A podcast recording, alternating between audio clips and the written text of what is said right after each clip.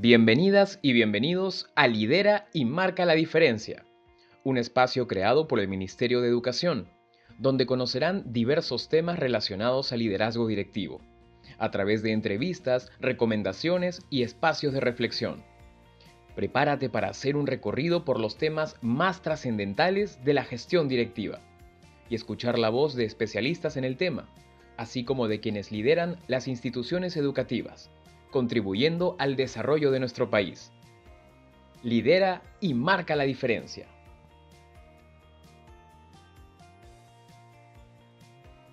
Una gestión escolar efectiva logrará en el tiempo una mejora en la calidad del servicio educativo y por lo tanto un desarrollo integral en las y los estudiantes. Alcanzar ese objetivo es un desafío para quienes lideran en las instituciones educativas, pues en su día a día ponen a prueba sus principales fortalezas, merecen para ello todo el soporte y acompañamiento de los actores que lo rodean. Es por ello que en este episodio conversaremos con Gonzalo Escalante. Él es licenciado en Sociología y maestro en Educación, con una amplia experiencia en investigación educativa y desde el 2017 se ha desempeñado en diferentes direcciones del Ministerio de Educación y actualmente es especialista en liderazgo directo. Con Gonzalo dialogaremos sobre la importancia de tener una gestión escolar efectiva con un sentido de propósito para encaminar una adecuada gestión escolar que permita marcar la diferencia junto a toda su comunidad educativa. Bienvenido, Gonzalo. Muchas gracias, Claudia, por la invitación. Eh, estoy muy, muy contento de estar acá, compartir este espacio contigo y con todo el público que nos está, nos está viendo. Eh, y bueno, aprovecho también para mandar un saludo especial a todos los directivos y directivas que están siguiendo el programa el día de hoy.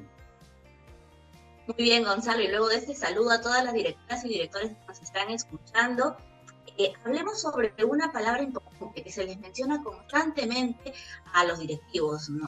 Es más, en el marco del buen desempeño del directivo nos menciona de un enfoque basado en el liderazgo pedagógico. Pero en sí mismo, ¿qué es un liderazgo pedagógico? Bien, eh, sí, de hecho es una palabra o un término bastante utilizado, ¿no? Eh, y bueno, el liderazgo pedagógico está planteado como el enfoque de una herramienta muy importante para nosotros y para los directivos de instituciones educativas, que es el marco del buen desempeño del directivo, ¿no? que es esta herramienta que, como sabemos, define las competencias, pero también los roles que deben desempeñar los directivos de instituciones educativas. Entonces, esta herramienta asume el enfoque del liderazgo pedagógico como una forma de transformar también eh, el rol de que asumía el directivo de institución educativa tradicionalmente, pasando de ser un administrador tal vez a ser un líder pedagógico de esa institución educativa. Y el liderazgo pedagógico es, y lo dice el marco del buen desempeño del directivo, esa capacidad que tienen los directivos de influir, inspirar, movilizar y conducir a su comunidad educativa hacia el logro de las metas que se han trazado. En este caso, como lo mencionan los compromisos de gestión, el desarrollo integral de los estudiantes y la permanencia de los estudiantes en, eh, en el sistema educativo. Y aquí quisiera resaltar una palabra eh, muy importante que es la influencia. ¿no? Si queremos asociar liderazgo a una palabra, esa palabra debe ser influencia. Los directivos que son líderes trabajan en su capacidad de influir en su comunidad educativa, eh, de influir en la manera en que piensan y actúan los miembros de su comunidad educativa para que empiecen a pensar y actuar en beneficio de la institución educativa. Entonces, por ahí podemos comenzar una primera eh, definición de, liderazgo pedagógico. Claro, y de hecho la palabra influencia es una palabra de mucha responsabilidad.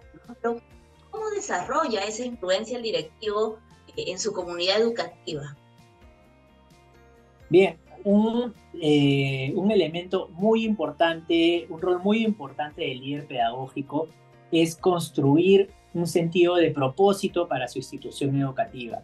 Eh, estoy hablando de ese norte hacia el cual la comunidad educativa debe apuntar, esa misión o razón de ser que tiene la institución educativa como colectivo y es a lo cual deben estar orientadas eh, todas las acciones, esfuerzos y energías de los miembros de la organización.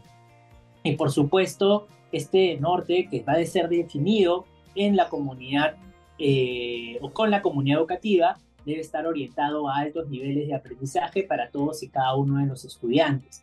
No solo para los estudiantes que son más estudiosos o tienen más habilidades, sino incluso para aquellos también que pueden tener mayores dificultades de aprendizaje. Y también es importante resaltar que la construcción de un sentido de propósito no se reduce para nada a eh, escribir este sentido de propósito en un papel o que esté escrito en un instrumento de gestión. Lo importante de la construcción de este sentido de propósito es que quede internalizado en los miembros de la institución educativa, ¿no? Es que eh, los miembros de la institución educativa hagan suya, hagan suyo este sentido de propósito y lo pongan en práctica en su día a día. Es decir, como me gusta decir, que la comunidad educativa viva el sentido de propósito. Claro, y nada mejor que interiorizar ese sentido de propósito y generar un compromiso que proyecte a grandes resultados, ¿no? De hecho, el sentido de propósito es de por sí una gran meta. ¿Cómo el directivo puede aterrizar esta meta y hacerla visible en la gestión? Sí, eh, sí, Claudia, tienes razón. El sentido de propósito es una, una gran meta, ¿no? Y que nos permite soñar, ¿no? Y yo creo que está bien, está bien que soñemos, hay que ser soñadores para ponernos eh, estas grandes metas eh, retadoras, estas misiones que tal vez eh, pueden sonar improbables. Pero además de soñar, para hacer realidad estos sueños hay que planificarlos. Y ahí es vital que el líder pedagógico desarrolle una adecuada planificación institucional, ¿no? desarrolle una hoja de ruta donde se establezcan los objetivos a largo y mediano plazo y así como el camino que se va a seguir para alcanzar estos objetivos. Y esto nos va a permitir dos cosas. Por un lado, nos va a permitir, por el lado de la, de la eficiencia, digamos, nos va a permitir tener claridad sobre cuáles son nuestros objetivos y sobre las acciones y recursos que necesitamos para alcanzarlos. Y por el lado de la motivación también va a ser muy importante porque un plan nos va a permitir eh, generar más confianza en la comunidad educativa respecto a la viabilidad de alcanzar esa misión tal vez tan ambiciosa que nos hemos puesto porque nos avala, nos respalda un plan consensuado que además nos asegura llevarnos al objetivo propuesto. Claro, y una vez elaborada toda esta parte de la planificación, ¿cómo se lleva a la práctica? ¿En qué aspectos de la gestión escolar vamos a poder observar la planificación? Claro, ahí eh, es, tienes razón, ¿no? Estábamos hablando del sentido de propósito y el tema de la planificación. Hasta ahí hemos, hemos diseñado, ¿no? Pero hay un momento donde hay que pasar a la práctica, evidentemente. Y ahí quería resaltar dos ideas principalmente.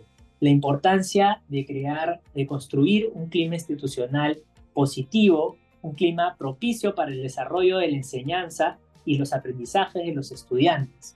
Lo cual no solo significa que eh, hayan relaciones cordiales entre los miembros de la comunidad educativa, que es importante, pero no solo se limita a ello, sino que los líderes pedagógicos deben propiciar el desarrollo de una cultura de trabajo colaborativo, donde los docentes y todo el personal sientan el soporte de sus compañeros y la confianza suficiente para dar a conocer sus debilidades sin temor a ser juzgados y para retroalimentar también a sus compañeros sin temor a ofenderlos.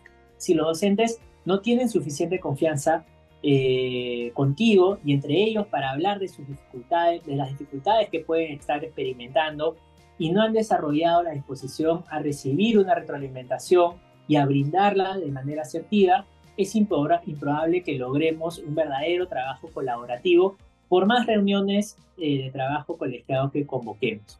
Y por otro lado, también eh, la otra idea que quería resaltar es la orientación que debe mantener el líder eh, de la institución educativa hacia la mejora de la práctica pedagógica. Y aquí tenemos que tener algo claro, la actividad principal de la institución educativa es la enseñanza y aprendizaje. Los restaurantes, por ejemplo, se dedican a la venta de comidas, los hoteles a brindar servicio de hospedaje, los talleres de mecánica a reparar autos. Las instituciones educativas se dedican a la enseñanza para que los estudiantes logren los aprendizajes establecidos en el currículo nacional. En lenguaje empresarial, podríamos decir que la enseñanza es el núcleo del negocio de la institución educativa. Entonces, es por ello que uno de los roles del directivo es liderar el proceso de mejora de la práctica pedagógica de su equipo docente y esto lo hace a partir de la identificación de necesidades de fortalecimiento de los docentes, el desarrollo de espacios de aprendizaje, de trabajo colaborativo y el monitoreo y acompañamiento de, su, de la práctica pedagógica. Esto va a permitir impactar en la mejora de la práctica pedagógica, lo que va a permitir impactar en la mejora de los aprendizajes de los estudiantes importante lo que nos has señalado en esto último, Gonzalo. Agradecemos mucho los valiosos aportes que nos has brindado sobre el liderazgo pedagógico y esas acciones en la gestión escolar que permitirán el logro de las metas de la institución educativa, gracias al sentido de, propósito que se logre en la comunidad educativa. De esta manera hemos llegado al final de esta primera parte. Las y los invitamos a compartir este episodio en las diferentes redes sociales. Asimismo, los invitamos a que estén atentos a esta segunda parte de la entrevista junto a Gonzalo Escalante también. Recuerda, directivo, siempre lidera y marca la diferencia. Este fue el podcast Lidera y marca la diferencia. Les recordamos que podrán encontrar este y los siguientes episodios en el canal de Spotify y YouTube del Ministerio de Educación.